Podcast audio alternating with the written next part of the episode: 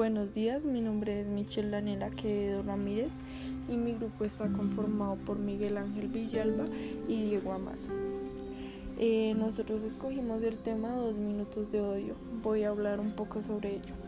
George Orwell nos explica los dos minutos de odio con una breve explicación.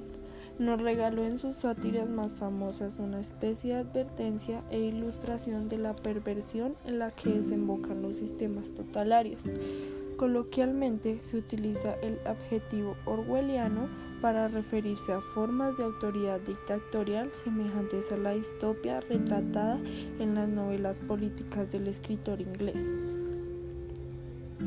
En su trascendente obra 1984, a la ficticia sociedad dominada bajo un régimen totalario donde nada escapa del control del partido, vigilada en todo momento por el ojo del gran hermano.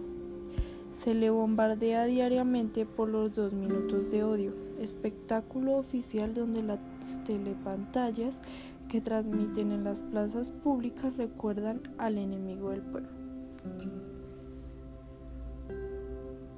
Emanuel Gorenstein, el traidor por excelencia, el culpable de todas las calamidades pasadas y presentes que los aquejan, el conspirador aglutina los desprecios y paralelamente fortalece la figura del héroe, el hermano.